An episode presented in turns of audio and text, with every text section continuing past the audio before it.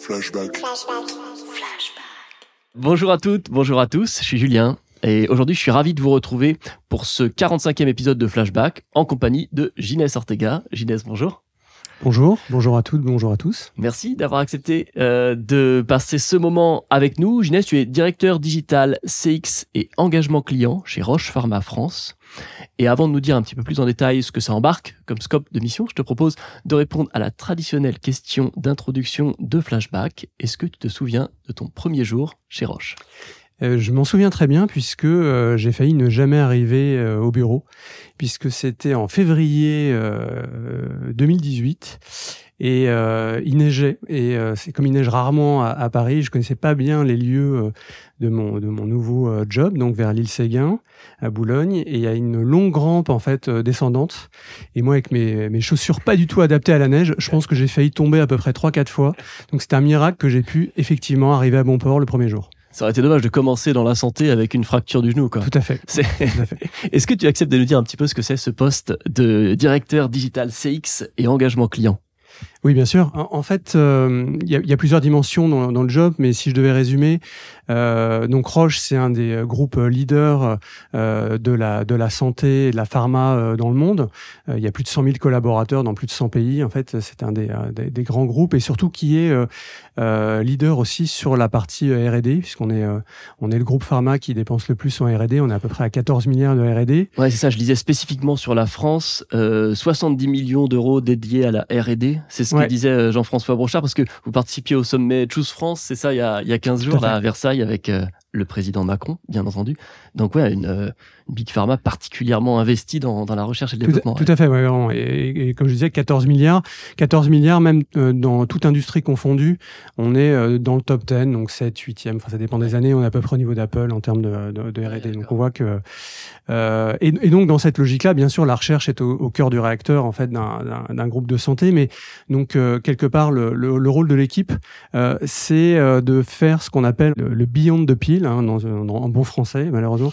euh, donc c'est une expression consacrée qui est un peu de se dire, ok, bien sûr, un groupe pharma euh, apporte de la valeur principalement avec sa recherche et ses molécules euh, aux patients, euh, pour les professionnels de santé, mais néanmoins, on, on s'est rendu compte que justement, en essayant d'avoir une très bonne connaissance des besoins, du parcours du patient et aussi des besoins des professionnels de santé, qu'on avait des contenus, des services à apporter mmh. dans cette dimension-là. Et c'est là où, le, où les canaux digitaux, euh, les, les, les, outils euh, digitaux, toute cette partie connaissance client, ces recherches sur le parcours, l'expérience client et, finalement cette, logique de construction de plans d'engagement pour les professionnels de santé et au bénéfice des patients a été créé en fait pour apporter cette valeur supplémentaire et se saisir de ces canaux, de ces outils, de ces de ces opportunités en fait d'apporter de la valeur à la fois aux patients et, et aussi aux, professionnels de santé. Oui, en fait, c'est un vrai partenariat que vous cherchez à établir entre le laboratoire pharmaceutique, professionnel de santé au service du patient. Tout à fait. C'est un peu ce triptyque-là dans lequel vous œuvrez en, oui, tout à permanence. Fait. Nous, on a on a peu d'interactions avec euh, avec les patients, bien sûr. Hein, c'est c'est très euh, c'est très réglementé, euh, mais néanmoins, on essaie de comprendre vraiment de, de façon très fine les besoins de ces patients. Et donc, finalement, le, le, le challenge, c'est de bien comprendre aussi les besoins d'un professionnel de santé un professionnel de santé, c'est pas juste dans une journée, tu as un médecin qui va prescrire une molécule. Bien sûr. Il a plein d'autres rôles et pour la plupart de ces rôles, finalement, il n'a pas forcément beaucoup d'aide, notamment de l'industrie pharmaceutique. Il a une journée déjà folle, enfin c'est le ouais. temps, c'est vraiment l'essence et, et, il en a peu. Et euh, il a des rôles, voilà, un, un, médecin dans une journée, il est administratif, il est formateur, il est manager. Euh, il est il est chercheur, il est euh, il est pédagogue avec les patients. Enfin, vous voyez qu'il y a plein plein plein de casquettes dans une journée. Et sur ces euh, sur ces éléments-là, il y a il y a des leviers à apporter justement pour le bénéfice de, des patients. D'accord, très bien. Donc à la fois dans la pratique du professionnel de santé, euh, mais aussi bien sûr au service du patient avec des molécules qui sont toujours plus innovantes, euh, toujours plus efficaces pour euh, traiter un certain nombre de pathologies. On n'est pas revenu mmh. sur ce sujet-là. Roche, oui. ça traite plusieurs pathologies. Oui, donc euh, Roche, pendant une vingtaine d'années, a été vraiment euh, a, a, redéfini euh, l'offre de traitement, notamment en oncologie, sur la partie euh, cancer du sein, oui. a apporté vraiment beaucoup d'espérance et soigné des, des, cancers qui, une vingtaine d'années, n'étaient pas n'étaient pas soignables. Depuis quelques années, a lancé des molécules aussi à très forte efficacité, notamment sur l'hémophilie, sur la sclérose en plaques, demain sur sur des dimensions plus ophtalmo. Donc voilà, la logique là de, de la recherche de Roche, c'est d'aller de plus en plus pour couvrir des maladies rares qui pour lesquelles il y a très très peu de solutions en fait pour les patients à l'heure actuelle. Ok, super clair. J'ai envie d'ouvrir ce premier volet de notre euh, échange, Ginès, sur euh, Roche, cette très grande entreprise, comme tu l'as décrite, euh, et puis la place du digital. là-dedans, quand tu prends le poste en février 2018, parce que tu décris là, c'est pas en place encore chez Roche, c'est toi qui as œuvré pour mettre tout ça en place. Comment est-ce qu'on fait pour trouver sa place dans un grand groupe comme Roche en portant un sujet digital qui est encore un peu assez balbutiement euh, si on regarde il y a plus de 5 ans dans le rétro maintenant. Alors il y avait déjà de belles choses de faites et puis je pense que la, base c'était de, construire une belle équipe pour le faire hein, donc euh, parce que c'est l'équipe qui, qui, a apporté vraiment le, le, le, succès de tout ce qu'on a pu faire derrière. Donc en même temps avec des, des, des, gens qui connaissaient bien Roche puisqu'il était depuis plusieurs années, des nouveaux profils qui n'étaient pas qui n'existaient pas dans la pharma, notamment autour du marketing relationnel. Euh, des profils vraiment qui étaient à l'époque n'étaient pas du tout euh, pas investi euh, la, la, pharma autour de, la partie CX, toute cette dimension-là. Donc ça, c'est mhm. vraiment tous des nouveaux profils qui ont été intégrés. Alors il y a plusieurs écoles hein, dans la pharma, mais il y a des écoles où on développe en fait le digital dans des différentes BU. Nous, on a fait un choix, alors qui était valable pour nous. Hein, c'est pas forcément le seul choix, et c'est pas le.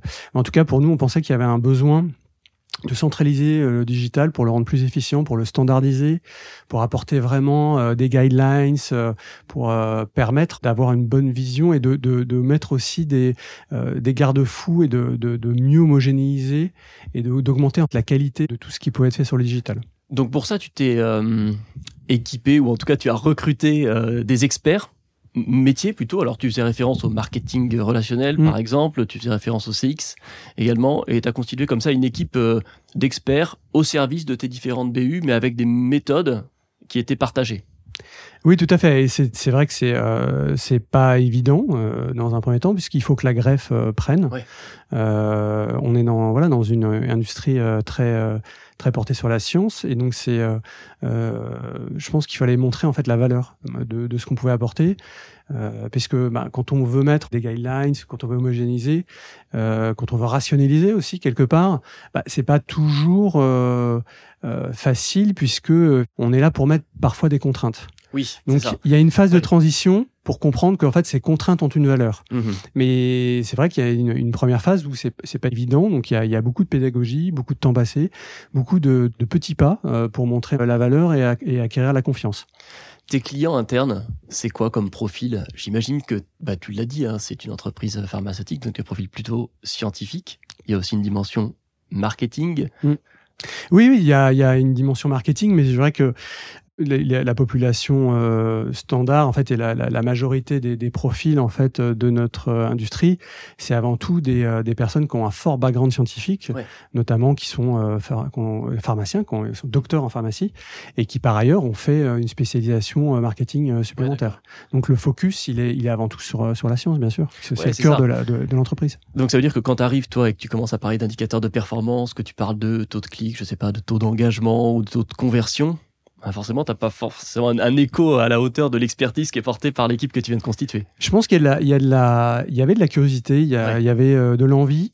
Euh, néanmoins, euh, il faut pas négliger aussi le fait que ce sont des populations qui euh sont face à un, un quotidien très très réglementé et donc, euh, ces initiatives digitales, finalement, euh, pour eux, ils le traduisaient comme un, un, surplus de compliance pour eux, comme ils étaient porteurs en fait de cette partie-là. Est-ce que tu peux nous dire un peu plus ce qui est domaine de la compliance dans la pharma Donc la compliance, qui est tout ce qui est la conformité, euh, donc des de tout ce que Roche en fait opère au quotidien. Et, c'est vrai que dans différentes industries, moi je viens avant de euh, de la, banque assurance, euh, bien sûr qu'il y a mmh. de, il y a de la régulation, euh, et c'est normal.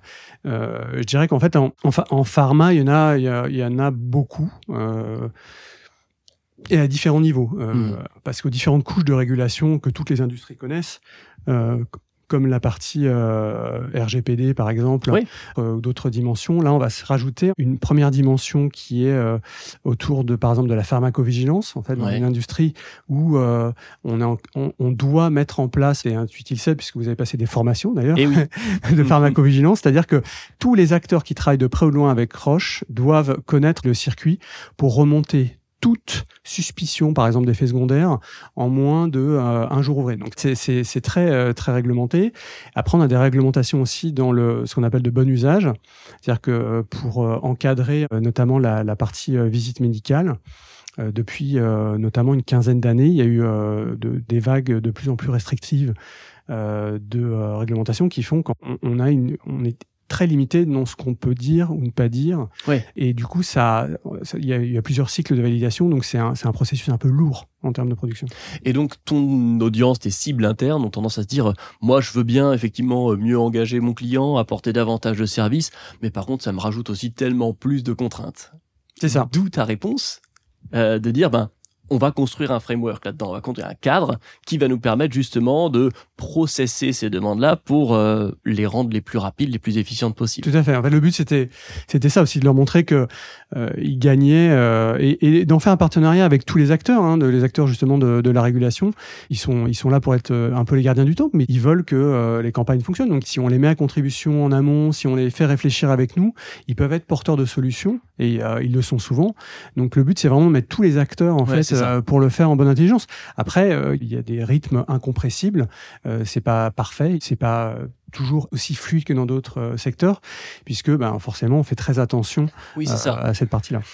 Et à la fois, c'est vrai que tous les grands groupes, nous pour lesquels on a le plaisir de bosser euh, chez Intuiti, on voit bien qu'il y a cette inertie euh, qui est inhérente pour plein de raisons qui sont juridiques, qui sont organisationnelles. Et puis en face de ça, euh, on voit une réaction de ces grands groupes à parler beaucoup de Scrum Mastering, de méthodes agiles, de coach agile, etc. C'est des méthodes que vous avez utilisées aussi chez Roche pour accélérer ces bien sûr, processus. bien sûr. Non, non, mais ça, ça a été.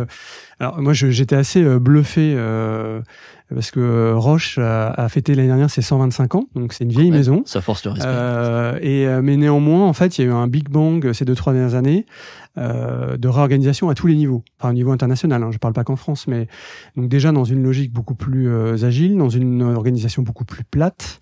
C'est-à-dire qu'on a enlevé euh, trois niveaux euh, de, de hiérarchie pour le rendre plus opérationnel, et dans une logique beaucoup plus opérante et responsabilisante pour les, les collaborateurs, euh, puisqu'on est passé dans une organisation un peu à la, Spotify, enfin adapté à un grand groupe, Mhm. avec un, un système de, de squad sur des parcours de patients et des, des chapters quelque part d'expertise qui se croisent pour, pour apporter de la valeur. Donc c'est vraiment un big bang. Enfin moi j'étais assez bluffé sur la capacité d'une vieille maison comme, comme Roche en 18 mois à, à changer euh, tous ces critères en même temps, à apporter de l'agilité, à transformer ses collaborateurs pour les rendre euh, ambassadeurs de l'agilité et leur permettre une reconversion notamment euh, comme euh, Scrum Master ou facilitateur pour aider les Mhm. équipes. Enfin c'est c'est vraiment ça force le respect. Et donc, ces squads travaillent pour chaque aire thérapeutique avec des spécialités, euh, alors par molécule ou par pathologie. Et puis, euh, toi, avec tes équipes, ben, vous injectez de l'expertise au sein de ces squads. Et puis, d'un côté, ben, vous avez aussi ce rôle pédagogique de les faire, euh, de les sensibiliser toujours davantage euh, aux différents leviers digitaux, aux indicateurs de performance et comment est-ce que le digital peut devenir euh, ben, un levier pour atteindre les objectifs et les outcomes qui sont fixés par ces, ces Tout différents à fait. squads? Ça, c'est aussi un point important, c'est que une des grosses réorganisations, ça a été de se, sur, euh, encore une fois, désolé pour le terme l'anglicisme, mais sur l'outcome-based planning, c'est-à-dire en fait d'avoir une logique de tout euh, objectiver sur l'outcome pour le patient et pour le professionnel de santé. Ouais. Et ça, Ce qu'on notre- pourrait traduire comme le, le bénéfice. C'est comme ça que ouais, tu le comme résultat, le bénéfice. Il y a, a pas de, de mots euh, français vraiment qui retranscrit complètement le, cette, cette logique. c'est vraiment cette notion de, de valeur, quoi. C'est la valeur Ouais. Apportée par Roche et perçue par sa Exactement. cible. Hein. Ouais, ouais. Et c'est out- outcome en anglais, ça n'a pas forcément une vision, une dénotation euh, seulement positive. C'est finalement le, ce qui en ressort, c'est ce qui Ouais. sort à la fin. Et- Ouais. Mais nous, bien évidemment, l'outcome, il doit être, il doit être positif. Tant c'est qu'on faire. recherche, tant qu'à faire. mais euh, et ça, c'est c'est clé parce que du coup, on a une organisation, comme je disais aussi, euh, basée sur les outcomes et, et euh, en fonctionnement court, c'est-à-dire qu'on travaille sur des cycles de Ouais. quatre mois. Et à chaque cycle, en fait, on a des outcomes déterminés et, et après quelque part un bilan, un règle, c'est euh, pour euh, finalement avant de repartir sur un nouveau cycle, s'assurer qu'on est sur la bonne euh, la bonne direction. Donc là aussi, c'est on a gagné aussi en, en, fluidité puisqu'on n'a plus de projet de deux ans. Maintenant, c'est on pilote ouais, ça. à quatre mois. Ça veut pas dire qu'on peut pas avoir des gros projets qui durent plusieurs cycles, mais en tout cas à chaque cycle donné, il y a des outcomes, il y a des jalons qui sont clairs et qui sont prédéterminés. Et arrête-moi si je me trompe, mais je crois que le CODIR est très impliqué dans le suivi de ces outcomes et qu'il y a des validations au CODIR qui sont faites aussi régulièrement. Est-ce qu'il oh, fait écho à ce que tu disais sur cette organisation plus plate et, plus agile, plus rapide? Euh, Oui et non. T'as raison, ils sont euh, ils, sont très promoteurs de ce système-là et néanmoins la priorisation euh, des, des différents projets par rapport aux ressources se fait en premier niveau entre les squad leads. C'est-à-dire que c'est les squad qui, entre eux, déterminent finalement les projets qui ont le plus de valeur. Okay. C'est très responsabilisant. Ouais. Et quelque part, on, on, prend un peu du recul. C'est-à-dire, c'est pas on attend l'arbitrage divin euh, qui redescend. Hmm. Il y a une première instance qui est de dire, OK, on a entre, entre squad on a donné différentes grilles en fait de, de priorisation. Très rarement maintenant euh, besoin de, de l'arbitrage euh, justement du COMEX. Ok. Voilà. Ok, donc une autonomisation et qui aide aussi à la vitesse, hein, au bout du compte. C'est ça, c'est autant de validation en moins, donc autant de capacité à, déployer plus vite. Euh, je voudrais ouvrir le deuxième volet euh, de notre euh, entretien. Ginès, il s'est passé quelque chose quand même, euh, une, forme de révolution sur le secteur de la santé et pas que, hein, à l'échelle de, bah, toute une civilisation, je pense, c'est bien sûr le Covid. Quand on est une entreprise pharmaceutique, ce Covid-là, forcément, ça laisse pas insensible. Comment est-ce que Roche s'est adapté à ça? Alors, pas tant d'un point de vue communication, mais d'un point de vue organisation et proposition de service et comment est-ce qu'on arrive à euh, amorcer ce monde d'après Covid en tant qu'entreprise pharmaceutique? Alors déjà, il y a eu un impact effectivement. Euh, alors même si Roche ne, ne fabrique pas de, de vaccins, on a différentes molécules qui ont pu être euh, utilisées euh, sur sur différents types de, de populations. Et surtout, on a notre branche diagnostique, puisqu'on a une branche diagnostique euh, très forte qui qui a été au rendez-vous, notamment bah, pour fournir tous les PCR, les autotests, enfin toutes ces dimensions là. Les, donc ça c'est ça ça a été forcément un impact aussi sur sur, sur l'entreprise. Sur en termes de transformation euh, je pense que ça, ça a accéléré, mais comme partout, hein, euh, euh, bah, les, gens parlent de, de, de 3 ou 4 ans gagnés sur la digitalisation des pratiques, et c'est évident. Il y a une digitalisation de tout un chacun, et donc bah, tous ces professionnels de santé avec qui on travaille au quotidien, ont, comme nous, commencé, découvert Zoom, fait des apéros Zoom, découvert en fait tous ces outils-là qu'ils n'utilisaient pas forcément au quotidien avant, voire sur lesquels ils avaient une connotation un peu négative, parce que nous, avant le Covid, on proposait des visites à distance. Mmh. Et c'était vécu comme vraiment quelque chose vraiment inintéressant. Quand bien même parfois, euh, plutôt qu'il y ait une personne de chez Roche qui, euh, qui fasse 250 km pour un, un, entretien de 10 minutes avec un médecin, euh, ça pouvait quand même, on pouvait se dire que ça pouvait avoir le coup, notamment aussi sur l'impact carbone, euh, de, de, le faire en fait à, à distance. Donc euh, ça, je pense que c'est rentré dans les mœurs, aussi en interne. Enfin, je pense que ça et, nous, bah, le, on a été, essayé d'être au rendez-vous pour, euh, notamment avec les équipes aussi au global, bah, fournir des outils, fournir des guidelines, revoir en fait cette, cette dimension-là pour, notamment aussi sur la partie événementielle, avoir un outil qui nous permette justement d'organiser en interne pour le faire évoluer en fonction des pratiques des événements à distance ou des, des, événements hybrides aussi. C'était une clé sur laquelle on a très vite travaillé.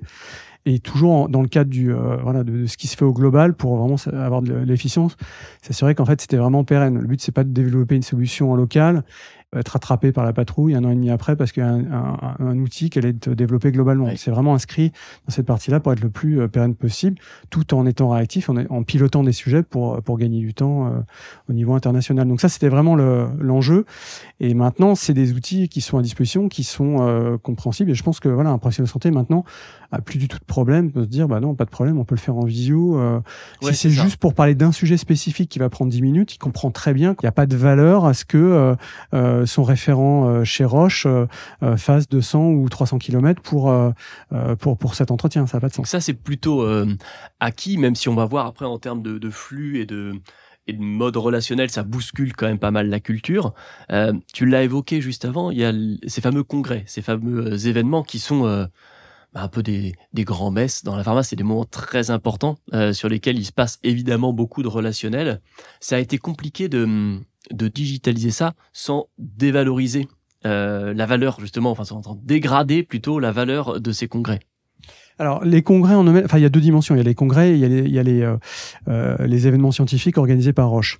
Les congrès en eux-mêmes, on n'a pas de prise c'est des sociétés scientifiques. Ils sont pas organisés par Roche. Ils sont pas organisés par Roche. Nous, en fait, on, on, on, on apporte un environnement, c'est-à-dire qu'on invite des professionnels de santé et c'est l'occasion pour nous de discuter des évolutions et des dernières tendances de la recherche à cette occasion, en fait, dans les événements majeurs qui sont reconnus par les grandes euh, sommités euh, internationales sur l'oncologie, sur la neurologie, toutes ces dimensions-là.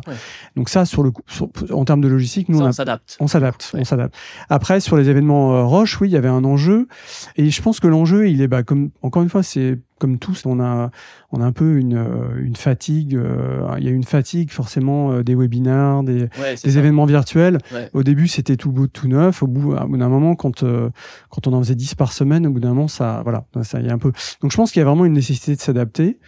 Et c'est pareil sur la partie hybride, on est très prudent dans l'organisation d'un événement hybride parce que c'est trois fois plus de travail parce que finalement, il faut euh, euh, s'assurer qu'il y ait une, expérience optimale euh, euh physique, il faut s'assurer qu'il y ait une expérience optimale virtuelle, et en plus s'assurer qu'il y ait une connexion entre les deux, que c'est fluide. Une expérience hybride, c'est très très très euh, chronophage. Et la tendance que tu observes, c'est un peu comme dans le retail là, qui s'observe depuis quelques mois, c'est le back to physics oui, aussi pour les événements. Ah ouais. Okay. Ouais, il y a une vraie demande, il y a un vrai besoin de, de, se revoir. Et, euh, et je pense que le voilà le physique euh, était irremplaçable en fait dans beaucoup de dimensions enfin pour pour être le ciment un peu de la relation.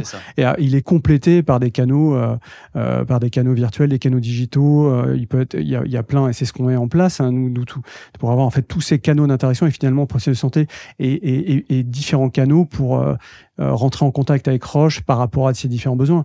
Néanmoins, le ciment de la relation, il reste quand même porté par le par le physique et on a un, un, retour, effectivement, notamment des événements qu'on organise. Euh, c'est vrai qu'on on, a commencé timidement à réorganiser euh, des événements l'année dernière. Mmh. Et là, on voit que sur le deuxième semestre, on a pas mal euh, d'événements internes parce qu'il y a une vraie demande aussi des professionnels de santé qui, qui, pour, enfin, au-delà de voir Roche, hein, c'est pas le, le sujet, c'est d'avoir en fait des, des, conférences de qualité organisées justement par leurs pairs qui sont des, des référents dans la matière et surtout avoir l'occasion de discuter. Enfin, cette logique de lien, en fait, elle, est, elle est clé. Et donc, ce qui nous amène à euh, l'évidence de l'omnicanalité des parcours. C'est-à-dire, euh, via ces congrès-là, alors certainement pas que, hein, et tu l'as évoqué effectivement dans un premier temps sur la visite médicale, euh, l'omnicanal, il est partout aujourd'hui euh, chez Roche j'ai un peu de mal à, utiliser Omnicanal tout seul parce que c'est un, un attrape-tout et c'est vrai que euh, c'est compliqué. Il y a pas mal de, de, de fantasmes derrière ne la partie parle pas de digital parce que c'est vraiment la pire expression qui a été inventée. non, non, mais moi je, je parle d'engagement client Omnicanal parce que c'est ça en fait. C'est le l'Omnicanal en lui-même, c'est juste un, un, adjectif. En fait, c'est pas, c'est la finalité, c'est cet engagement et cette cette valeur apportée euh, dans les différents canaux. Donc euh, c'est d'avoir des canaux disponibles en, en pool pour pour que le professionnel de santé puisse nous contacter de façon la plus simple et efficiente ou aller consommer euh, des services, des contenus euh, en fonction de ses besoins. Et après pouvoir aussi nous avoir euh, dans notre interaction avec les professionnels de santé, bah, s'assurer qu'on s'adresse à eux euh, euh, à travers leur centre d'intérêt, euh, sur leur canal de, de, préférence, donc avoir cette data euh, en amont, et puis surtout avoir derrière les canaux disponibles en fonction de cette préférence de canalité détectée et pouvoir pour activer oui, au bon endroit et c'est être en fait voilà comme je disais les professionnels de santé ont très peu de temps donc nous il faut qu'on soit efficient il faut qu'on soit vraiment très frugaux par rapport à ce qu'on propose. C'est-à-dire que ça peut être riche, mais en tout cas, eux, ça doit pas être vécu comme compliqué. Si c'est compliqué, ils n'iront pas. Et ça, je crois que c'est vrai dans beaucoup de, parcours, effectivement, de détecter euh, ces fameux pain points, ces frustrations dans le parcours euh, qui sont à identifier et puis ensuite à, améliorer.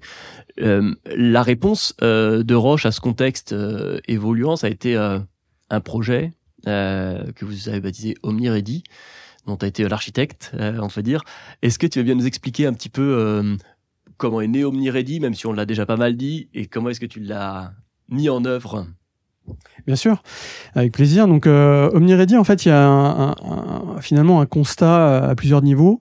Premier constat, comme tu le disais, c'est cette euh, accélération euh, euh, liée au Covid. Donc là, il y a en début 2022, en fait, on s'est dit bon, il y a, il y a cette évolution finalement des tendances qu'on doit aussi impacter en interne pour faire prendre conscience aux collaborateurs tous les tous les potentiels, toutes les opportunités de ces canaux, de cette data, enfin tous ces éléments là. Et en même temps, on avait un, un momentum puisque euh, on mettait en place notre nouvelle euh, organisation Mhm. avec beaucoup de, de, de, de changements euh, dans les équipes. Euh, ce moment-là, on avait une fenêtre de tir Ouais. euh, pour s'assurer qu'on se remettait dans des bons rails. On était vraiment dans une logique complète de leur apporter des bases pour comprendre c'est quoi en fait la centricité client, c'est quoi s'appuyer sur euh, des bonnes data, euh, euh, de comme je disais, de préférence de canalité, attitudinale par rapport au centre d'intérêt, toute cette dimension-là, et, sur- et surtout les interactions avec Roche pour voir s'appuyer, pour proposer en fait les, bons éléments, pour justement piloter ces, différentes interactions, susciter des, des nouvelles idées de production, de contenu, de service, pour avoir vraiment cette, cette dimension ouverte de collecte d'insight pour, pour alimenter cette, cette partie-là. Et vraiment cette exécution, comme je disais, donc euh, de- d'engagement client euh, euh, omnicanal. On s'assurait qu'on était vraiment, on, on repartait pas sur des, des actions silotées et qu'on avait cette vision globale de cet engagement.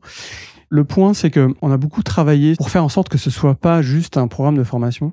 Ouais. La conviction, c'est de dire que ça devait être pérenne. Si, on- si on voulait être pérenne, en fait, il fallait vraiment que on, on touche chaque utilisateur en fait dans les tripes en, en leur laissant pas le, de doute sur le fait que euh, ils y gagnaient quelque chose Ouais. Au quotidien dans leur pratique ou euh, à titre euh, personnel.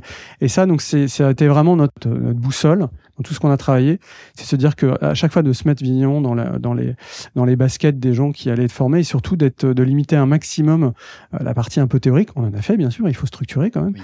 mais euh, le, le focus majeur a été de se baser sur la partie expérimentation. Euh, nous le, dans, dans, dans le groupe, on a la conviction que créer quelque part, alors encore une fois malheureusement j'ai pas terme euh, français vraiment, mais c'est ce qu'on appelle une capability et, et c'est pas une compétence en fait parce que justement dans, dans capability il y a trois dimensions. Il y a l'état d'esprit il y a l'acquisition de la compétence théorique Mhm. et il y a quelque part la mise en pratique qui est, qui est euh, super importante donc c'est cette partie là qu'on a voulu euh, dès le départ euh, mettre en, en valeur et dès le départ on, l'a- on a mis on, on a fait expérimenter sur des cas concrets en équipe en, en- et, avec une logique un peu de maïotique c'est-à-dire qu'au début ils n'étaient pas forcément Ouais. euh, bah tiens vous devez engager euh, comment vous par exemple euh, compiler euh, toutes les informations que vous pouvez avoir certains se sont rendus compte à travers cet exercice qu'il y avait des outils qui étaient déjà existants mais qui n'utilisaient pas forcément. Et que ces outils-là étaient pas si mal et pouvaient leur apporter Mhm. de la valeur. Alors que par, parfois il y a un a priori négatif. Enfin c'est- vraiment passionnant et de, de le faire avec le collectif. Et de plus en plus on a on a travaillé cette dimension là en s'appuyant aussi sur les meilleurs euh, cas d'usage remontés par des pairs. Oui. euh, par exemple, on a, on a monté aussi en- dans le même temps un pilote et là aussi on l'a on, on l'a fait vivre à travers ce programme sur l'utilisation de, de, de LinkedIn Sales Navigator en fait pour entrer en contact avec des professionnels de santé. Et c'est euh, donc moi je peux en parler pendant deux heures. Bon, ça aura un impact euh, peut-être un peu limité, mais si un de leurs pairs leur dit attends, j'ai sur ce cas d'usage, j'ai testé ça et ça fonctionne, Ouais. là euh, le résultat il est il- bah, le résultat il est donc c'est c'est ce qu'on a voulu faire et, et en mécanique de conduite du changement, enfin toutes ces dimensions là. Euh, moi, j'ai appris beaucoup de choses hein, parce que c'est pas quelque chose où j'étais très euh, expert et c'était passionnant. Et c'est euh, et la complexité de ce programme, c'est qu'on a beaucoup travaillé. Enfin, y a, bien sûr, on s'est fait aider par différentes agences, euh, dont Mhm. aussi un peu intuitif sur différentes dimensions techniques, mais et une agence aussi sur la partie conduite du changement. Mais malgré tout, c'est vraiment été construit de A à Z avec une équipe interne. Et ça, c'est ça qui est, qui est génial, qui nous a pris beaucoup de temps parce qu'on Oui. a un peu erré, on a, on a, Oui, euh, Est-ce que c'est fini à un moment? C'est pas sûr, quoi. Alors c'est pas fini. On amorce un changement pour qu'il y ait une continuité. Exactement. En fait. Et c'est, euh, monitore. Alors, je te remercie de cette question euh, qui, qui me passionne parce que justement, c'est un des points aussi que je me. La question actuellement, c'est un programme de changement. En fait, il n'a pas vocation à exister ad vitam aeternam. Oui. Donc, il a une dé- un début, une fin. Donc là, on est en train d'essayer d'écrire la fin, mais qui n'est pas vraiment une fin, qui est se dire, ok, c'est quoi les conditions ré- réussies finalement d'un passage en- en- dans un dans un run d'activité? C'est-à-dire voilà, j'ai mon quotidien. Comment on s'assure demain que bah déjà euh, la mission accomplie, c'est-à-dire qu'il y a une différents euh, types de bases qui ont été des réflexes, euh, des usages qui ont été acquis au quotidien? Et, et comment on s'assure qu'en fait c'est suivi, c'est pérennisé, c'est alimenté. Ouais, c'est ce qu'on est en train d'écrire, c'est de se dire que la vision, nous, c'est que euh, on l'a commencé en octobre 2022, le programme a été lancé en octobre 2022.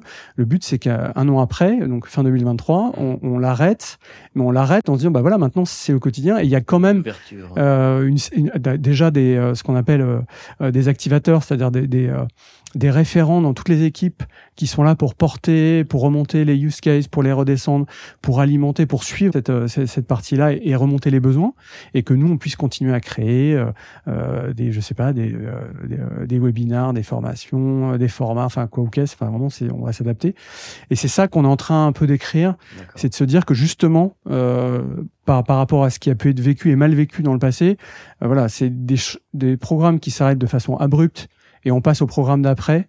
C'est clairement pas ce qu'on veut. Nous, on veut vraiment que ce, voilà, on veut que ce soit quelque chose qui soit fluide, que ce, qui comprenne que la valeur elle est dans le temps et que c'est pas juste un effet de mode, mais c'est quelque chose qui, vont, qui, qui est pratico-pratique, qui a une valeur pour au quotidien et qui vont pouvoir utiliser et continuer à utiliser et, et- et améliorer en fait dans le temps.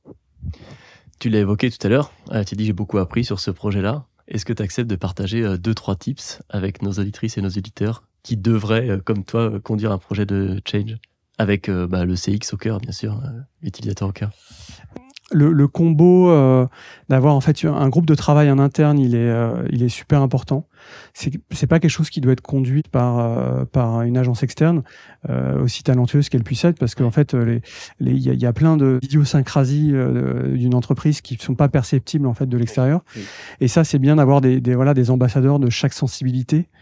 Euh, donc ça c'est clé. Je pense qu'à un moment on a Et je me permets juste, sur ce sujet-là, tu, on parle de combien de personnes? C'est un- une équipe réduite, c'est 3-4 personnes, c'est aller chercher un peu plus large? Alors, c'est, alors, au début, on avait fait une, une équipe de 12. Mhm. Euh, on a réduit au fur et à mesure. Et ça s'est fait un peu naturellement. C'est que, au-delà même de, de- du temps de chacun, parce qu'on, les gens sûr, faisaient tous en, en plus de, enfin, de plus en plus, on essaie de, le, le- de, de sanctuariser ce temps pour que ce soit pas quelque part du temps en plus de leur, euh, de leur job desk. Enfin, mais, euh, et, euh, quelque part, ça s'est fait un peu naturellement. Il y a eu un peu un élagage, Mhm. euh, en fonction de la motivation, du temps disponible et tout. Et je pense qu'à la fin, on était sur, voilà, sur un, un petit groupe de, euh, de, de, de six personnes, vraiment le, le cœur. Et c'est euh, et ça, je pense que c'est le, le, le bon format. On, on parle de la double pizza team. Je pense que voilà, le, le, le 6-8 personnes, c'est c'est le bon, c'est le bon, c'est le bon format. Et à un moment, il faut aussi euh, pouvoir euh, trancher parce que c'est euh, comme on avait euh, un groupe de travail en plus avec, je me souviens, c'était l'été dernier. le problème, c'est voilà quand on doit euh, réonboarder chaque personne au fur et à mesure de sa rentrée et redire, redire. Au bout d'un moment, c'est que chacun redonne sa perspective. C'est-à-dire qu'à un moment, je pense qu'il faut qu'on puisse aussi se dire, ok, on, on arrête d'itérer. Il y a un moment pour le- l'exploration, pour le brainstorm et tout, et à un moment, faut y aller. Tant pis. Enfin, on fera pas Ce fameux des- double diamant. Exactement, le double diamond de design thinking, c'est exactement ça. C'est-à-dire Ouais. qu'à un moment, il faut, il faut fermer des portes Et avancer, on donne et avancer. On repart, on expérimente. Après, on repart. Enfin voilà, c'est vraiment un double diamant appliqué. Et savoir en fait quel était le bon moment pour le faire, c'est pas évident parce que voilà, encore une fois, on était dans une logique qui n'était pas sur un projet classique, qui était vraiment euh, euh, basé euh, sur du chain. On, on a beaucoup exploré ce qui était disponible dans les autres pays aussi pour faire un maximum de réutilisation, pour euh, pas éviter de éviter de refaire Oui, la roue alors oui. qu'il y avait des choses qui étaient disponibles dans d'autres pays. Donc, ça a pris beaucoup de temps, beaucoup plus de temps qu'on avait déjà d'explorer tout ce qui a été fait parce qu'en voilà, en, en gros, on parle d'un pays, enfin de 100 pays. Alors tous les pays sont pas à la pointe sur la partie engagement client omnicanal, donc on parle peut-être d'une demi-douzaine de pays qui étaient peut-être un peu plus euh, euh, comme nous, un peu avancés sur le sujet, mais c'était euh, phase exploratoire un peu vertigineuse parce qu'on on sait pas où on va on va tomber. Puis à un moment, bah on dit voilà, il faut qu'on avance, on cut On converge. on converge et puis après on... non non c'est important de par- de partir de l'interne c'est important de pas avoir des groupes trop importants faut une direction d'ensemble quoi il faut faut pas faut pas que ce soit euh, finalement trop euh, démocratique à un moment il faut pouvoir fermer des portes et donc ça veut dire qu'à un moment in fine il faut concentrer la décision et je, donc moi j'avais un binôme donc avec euh,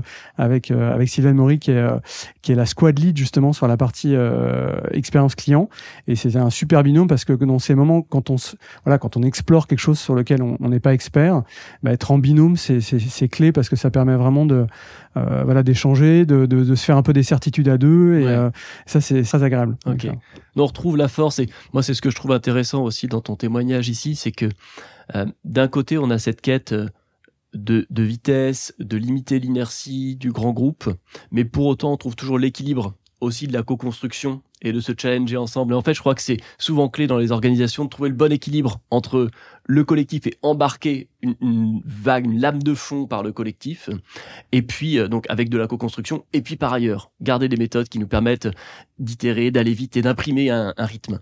Ouais, complètement. Alors, tu l'as beaucoup mieux dit que moi, donc bravo. C'est, c'est, c'est, euh... facile quand non, non, c'est ça. C'est, euh... c'est, c'est effectivement, c'est, c'est, c'est compliqué euh, parfois de, d'avoir de, de, garantir cette agilité euh, dans les grands groupes, mais euh, voilà, on est, on essaye par travers ce projet. Puis finalement, en se fixant des deadlines, du coup, on savait qu'on avait notre kick-off en octobre, donc de toute façon, à un moment, voilà, il fallait qu'on avance. Il n'y avait pas de choix. on va ouvrir le dernier volet de notre entretien, Ginès moi, je, comprends bien euh, toute l'histoire autour de ce change en mettant vraiment le l'engagement client omnicanal au cœur de vos réflexions. Et donc, euh, ben, pour ça, vous avez une méthode qui, tu as, tu l'as évoqué, tu l'as effleuré du doigt très orienté autour de la data aussi. Et j'aimerais bien qu'on explore un petit peu ce volet euh, de la data, parce qu'on parle tout le monde parle d'intelligence artificielle en ce moment, euh, souvent sous l'angle de ChatGPT, qui est loin d'être la seule solution d'ailleurs d'intelligence artificielle, mais qui semble être un petit peu le la proue de l'intelligence artificielle.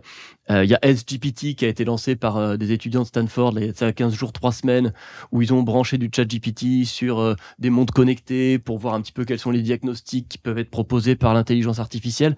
Bon, tout ça est un peu alors c'est éminemment passionnant, ça donne un peu le vertige aussi. Est-ce que tu acceptes de partager toi un peu ton regard euh, de l'importance ou l'impact de l'intelligence artificielle euh, pour euh, une entreprise comme Roche Bien sûr. Alors nous on est, enfin tu l'auras compris, on est assez prudent sur cette partie-là. prudent parce que déjà entreprise très réglementée, donc de toute façon tout ce qui est tout ce qui va être données patients, tout comme ça, nous, on, ne jouera pas avec ce type de, de, données. On est aussi prudent sur, euh, notamment sur les, les différents prompts, euh, savoir comment les utiliser. Enfin, il y a aussi des guidelines en interne, mmh. de pas réinjecter, parce qu'il y a des entreprises qui sont un peu à faire un peu fait avoir, c'est-à-dire que c'est des gens qui qui copiaient en fait euh, des euh, pas mal de docs internes qui les réinjectaient dans ChatGPT pour avoir des recommandations et donc c'est un peu dangereux. Donc je dirais que là on est un, peu plus en termes de, en essayant d'un peu de, de, réguler pour éviter qu'il y ait des, des, des, choses un peu confidentielles qui, qui en fait. Euh. Alors nous sur la partie IA, on est très très développé sur euh, l'analyse en fait des, euh, euh, des données de santé. On travaille beaucoup sur euh, sur le Health Data Hub. Enfin, on a une activité très très forte sur cette dimension-là. Le Health Data Hub, tu peux nous en dire quelques mots? C'est une initiative gouvernementale hein, qui a été poussée par le ministère de la Santé, c'est ça? Tout à fait. justement pour essayer d'exploiter en fait les données de santé. donc là, sur cette partie-là, on, on a une équipe de data scientists qui travaille dans cette dimension-là. Mais je dirais que là, on est plus sur de la donnée anonyme. Euh, données de santé, puis hein, pour faire évoluer les usages et développer cette dimension. Euh, avec l'équipe, on n'est pas sur la même dimension, on n'est pas sur de la donnée du coup de santé, on n'est pas sur des données patients, on est sur des données euh, professionnelles de santé, dans une logique un peu plus, enfin CRM classique. Et, et, je dirais que là, on, est, on, on, on travaille un plus dans une logique d'aider les différentes personnes de Roche à, garantir cette, cette, valeur ajoutée. Donc, je dirais que le volet IA, on l'explore plus pour comme un outil de recommandation. On parle de la fameuse next best, next best action. Mhm. Donc je pense qu'on est plus dans cette logique-là sur la partie euh, data euh, des professionnels de santé ou autres, et bien sûr, par contre, sur la partie euh, données anonymes, données de santé, là, on, va beaucoup plus loin dans cette mais je maîtrise moins cette partie-là. Plutôt à des fins scientifiques. En ouais, exactement, sur les logiques scientifiques, exactement. Si on le prend sous l'angle du marketing, ouais. du coup, effectivement, c'est plutôt pour rentrer dans des modèles qui sont quasiment prédictifs. Oui. De, au regard de ce comportement, ce plan d'engagement professionnel de santé, voilà ce qui va pouvoir l'intéresser demain. Il y a cette partie-là, oui, et puis euh, d'affiner euh, la segmentation, la partie euh, segmentation attitudinale, euh, mhm. comportementale. En fait, c'est vraiment d'être dans cette logique de, de s'assurer qu'on détecte euh, les besoins au, au, plus tôt des professionnels de santé, les irritants, enfin de pouvoir enfin corriger toute cette dimension-là. Enfin, c'est c'est vraiment dans une logique de boucle d'amélioration et de détecter euh, les, fameux insights euh, le plus tôt possible et surtout de les activer parce que collecter c'est bien, ça. activer c'est mieux. Ce qui est un énorme enjeu, hein. c'est vrai qu'on a beaucoup entendu parler de, de CX mapping ces dernières années où j'arrive à cartographier l'expérience euh, d'engagement de mon client. Par contre, le challenge derrière, c'est de réussir à le monitorer. Ça derrière, comment est-ce que j'arrive à la mettre à jour en, en temps réel, quasiment? Euh, bah pour ça, l'intelligence artificielle aide. Euh, Tout à fait. Ouais, on, a, on, a, différentes expériences. Alors ça, ça on travaille pas mal avec le global sur cette dimension-là. D'accord. Euh, sur la partie euh, patient journey mapping, enfin toute cette dimension-là, bien sûr. Et le, le, but derrière, ça va être de détecter des signaux faibles, détecter des, euh, des, des changements euh, sur euh, du ressenti patient, des besoins patients, des, enfin, des, des éléments. Que, donc ça, ça, ça, va être cette partie-là. Et donc le miroir aussi, c'est les professionnels de santé. Euh, détecter euh, des, nouveaux besoins, des, euh, des, des, frustrations, des éléments sur lesquels liés à nous ou carrément à, leur manque de temps ou leur à sa pratique, à la pratique au quotidien. Donc c'est c'est là où on, on, va être en capacité justement d'aller plus loin dans la détection et l'automatisation de ces éléments-là plus que jamais Beyond the Pill, en fait, pour reprendre. Oui, tout à fait. Non, mais c'est alors euh, encore une fois, oui, c'est le. N'oublions pas, hein, la pharma et les, entreprises de biotechnologie, enfin, ne valent que par la qualité de leurs molécules. Hein. S'il n'y avait pas les molécules, il y aurait pas, de, il y aurait pas de roche. Euh, donc ça reste quand même le cœur du réacteur, bien sûr, mais ça ne suffit pas. Ça ne suffit pas parce que euh, voilà, pour que ce soit le patient, ou le professionnel de santé, on a des molécules qui apportent une valeur, mais finalement, on a des choses sur lesquelles on peut faire plus pour aider un patient à, à gérer son quotidien, à lui faire rentrer en contact avec des témoignages d'autres patients qui vont lui donner un éclairage, qui vont lui donner des petits hacks au quotidien finalement de, vie de patient, parce que des, gens qui sont passés depuis plus longtemps dans cette euh, et qui peuvent l'aider à trouver des petits trucs au quotidien pour euh, et pareil pour les professionnels de santé. Donc je pense qu'on a voilà on a, on a tous ces éléments là de façon très humble, encore une fois. C'est la molécule qui reste le cœur du réacteur. Nous, on vient apporter la petite couche de valeur additionnelle, en fait, euh, pour leurs bénéfices. Et on l'a bien compris. Merci beaucoup, euh, Ginès. Je voulais clôturer cet échange en te posant quelques questions traditionnelles euh, pour terminer ce, ce 45e flashback. On voit que ben, les, les, journées doivent être bien remplies au regard de tous ces changements qui ont eu lieu ces cinq dernières années pour toi chez Roche. Qu'est-ce que tu ferais si tu avais un jour de plus par semaine? Sur le pro et peut-être sur le perso aussi d'ailleurs euh, bon, je vais répondre sur le pro parce que sur le perso, j'ai plein d'idées, mais je pense qu'on en a encore pour une petite heure. Voilà. euh, déjà sur le pro, en fait, c'est prendre plus de temps de veille. enfin, moi, en tout cas, je sais pas. Je pense c'est peut-être d'autres personnes, mais j'ai l'impression que je fais pas assez. Et ça, c'est prendre une journée bloquée où en fait je voilà, je j'observe et je, je me nourris en fait euh, plutôt que de faire, de voilà, de prendre un, un pas de recul. C'est ça, je pense que ce serait euh, voilà, je pense que je le je, euh, je l'utiliserais à cette à, cette dans, dans, cette logique là. Ok, très bien. C'est vrai qu'on n'en fait jamais trop. Je suis d'accord avec toi. si tu regardes dans le rétro, quel conseil tu donnerais au Ginès Ortega qui a 30 ans? Alors cette partie-là, je, sais, je, pense qu'en fait, euh, il y en a tellement. euh... tu, le conseil est au pluriel, hein, si ouais, tu ouais. Il y a une dimension de, de pouvoir de choisir ses combats. Ça, je pense que c'est clé. C'est se dire finalement identifier euh, là où on a le plus d'impact. Euh, parfois, on, on va se battre contre des moulins à vent, on va euh, finalement euh, lancer des combats qui sont perdus d'avance. Faut prendre le temps, bien sûr, de, de, de, lancer des choses qui, qui ont un intérêt intellectuel, qui ont une stimulation. Je pense c'est clé, on en a besoin au, quotidien pour vivre. Mais euh, il faut aussi se dire, ok, mais là où je vais apporter le plus d'impact, parce que ça a plus de chances de réussir et finalement ma valeur va, va avoir plus mis au service de la, qualité du projet, c'est quoi? C'est quels éléments? C'est quelle direction? Et ça, je pense que c'est ça. C'est parfois de, effectivement, le, le, temps euh, de, de, parfois de se dire, euh, prendre un pas de côté en disant, c'est entre ces différents éléments, c'est là où est-ce que je vais apporter le plus d'impact. Ça, c'est vraiment l'élément. Ok, c'est intéressant. Est-ce qu'il y a un sujet justement sur lequel tu, tu serais prêt à te battre, justement, un sujet spécifique ou une thématique sur laquelle euh, tu lâches pas? Bah, cette partie justement euh, centricité client, je pense que c'est vraiment euh, c'est le cœur du réacteur. Euh, moi, j'ai eu un, un, éclairage, alors je sais plus, euh, c'est un, un élément aussi en termes de, de, réflexion et de qui, qui me nourrit. il y a une quinzaine d'années, j'étais encore en agence à l'époque et, j'avais j'avais invité un de mes clients sur un, un, grand salon sur la partie marketing digital en fait à San Francisco. Et j'ai eu la chance de voir une intervention assez longue de Tony Azier, qui était le fondateur de Zappos. C'est le jour où j'ai compris ce qu'était l'expérience client et le, le, fait de créer une culture d'entreprise. J'ai eu vraiment une épiphanie ce jour-là.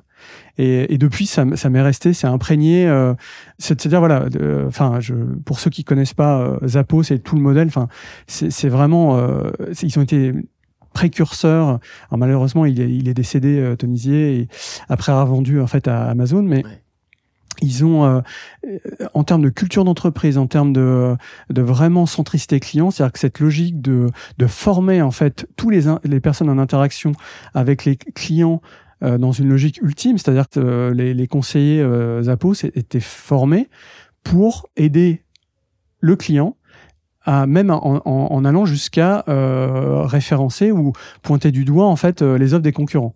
Donc je cherche ce truc-là, bah, on n'en a pas, mais tiens notre concurrent là. Mm.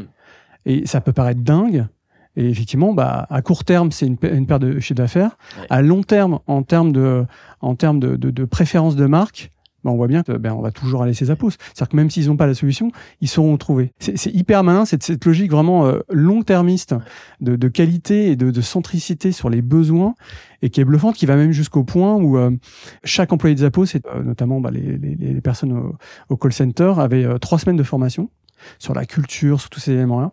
Et à la fin des trois semaines, on leur dit, ah bah, tiens, je vous donne tout de suite un chèque de 2000 dollars si vous partez parce qu'en fait, ils voulaient vraiment s'assurer qu'il n'y avait pas de, de, mercenaires et que les gens partageaient cette culture. Ils avaient un culture book. Enfin, à l'époque, enfin, c'était c'était assez euh, dingue. Et cette logique-là, enfin, genre, des exemples comme ça, il y en a plein. En plus, ils savent très bien euh, le, le, vendre à l'américaine, enfin, le show à l'américaine avec les anecdotes. Ça, ils sont abattables. Ils sont abattables sur cette partie-là, mais le storytelling est juste démentiel. Et c'est voilà, depuis ce jour-là, c'est quelque chose qui me qui vraiment qui me qui m'anime mm.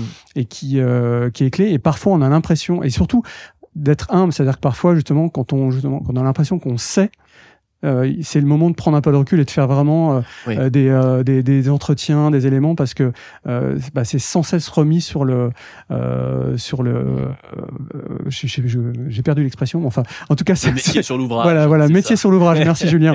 C'est quelque chose qui doit, voilà, et surtout les, les fausses convictions, les fausses ouais. vues de loin, ça c'est quelque chose qui doit sans cesse être battu en brèche et voir la vraie réalité, quoi. Ouais, d'être au contact, encore une fois, et de, de, de ouais. tester ce feedback. Et je trouve ça intéressant aussi ce que tu ce que tu partages avec ce retour de Zappos, c'est le, lien de confiance en fait à établir entre l'utilisateur et la marque dans un contexte euh, global où il, qui encourage plutôt à la défiance.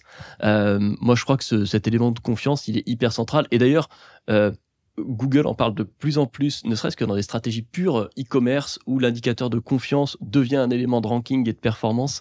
Euh, moi, je pense que c'est une, une, très belle manière euh, de terminer ce podcast sur des valeurs de confiance euh, et, et, et, de CX plus que jamais, euh, de poser des questions et de ne jamais être trop sûr de ses convictions. Euh, merci beaucoup, Ginès, d'avoir passé ce moment avec nous. Et puis... Merci Julien et merci à, à, à, toutes et à tous d'avoir écouté jusque-là. Merci beaucoup, à très bientôt sur Flashback. Flashback est un podcast produit par l'agence Intuiti. N'hésitez pas à enregistrer le podcast dans vos favoris et même, soyons fous, à le noter 5 étoiles sur toutes les plateformes d'écoute. Vous en voulez plus?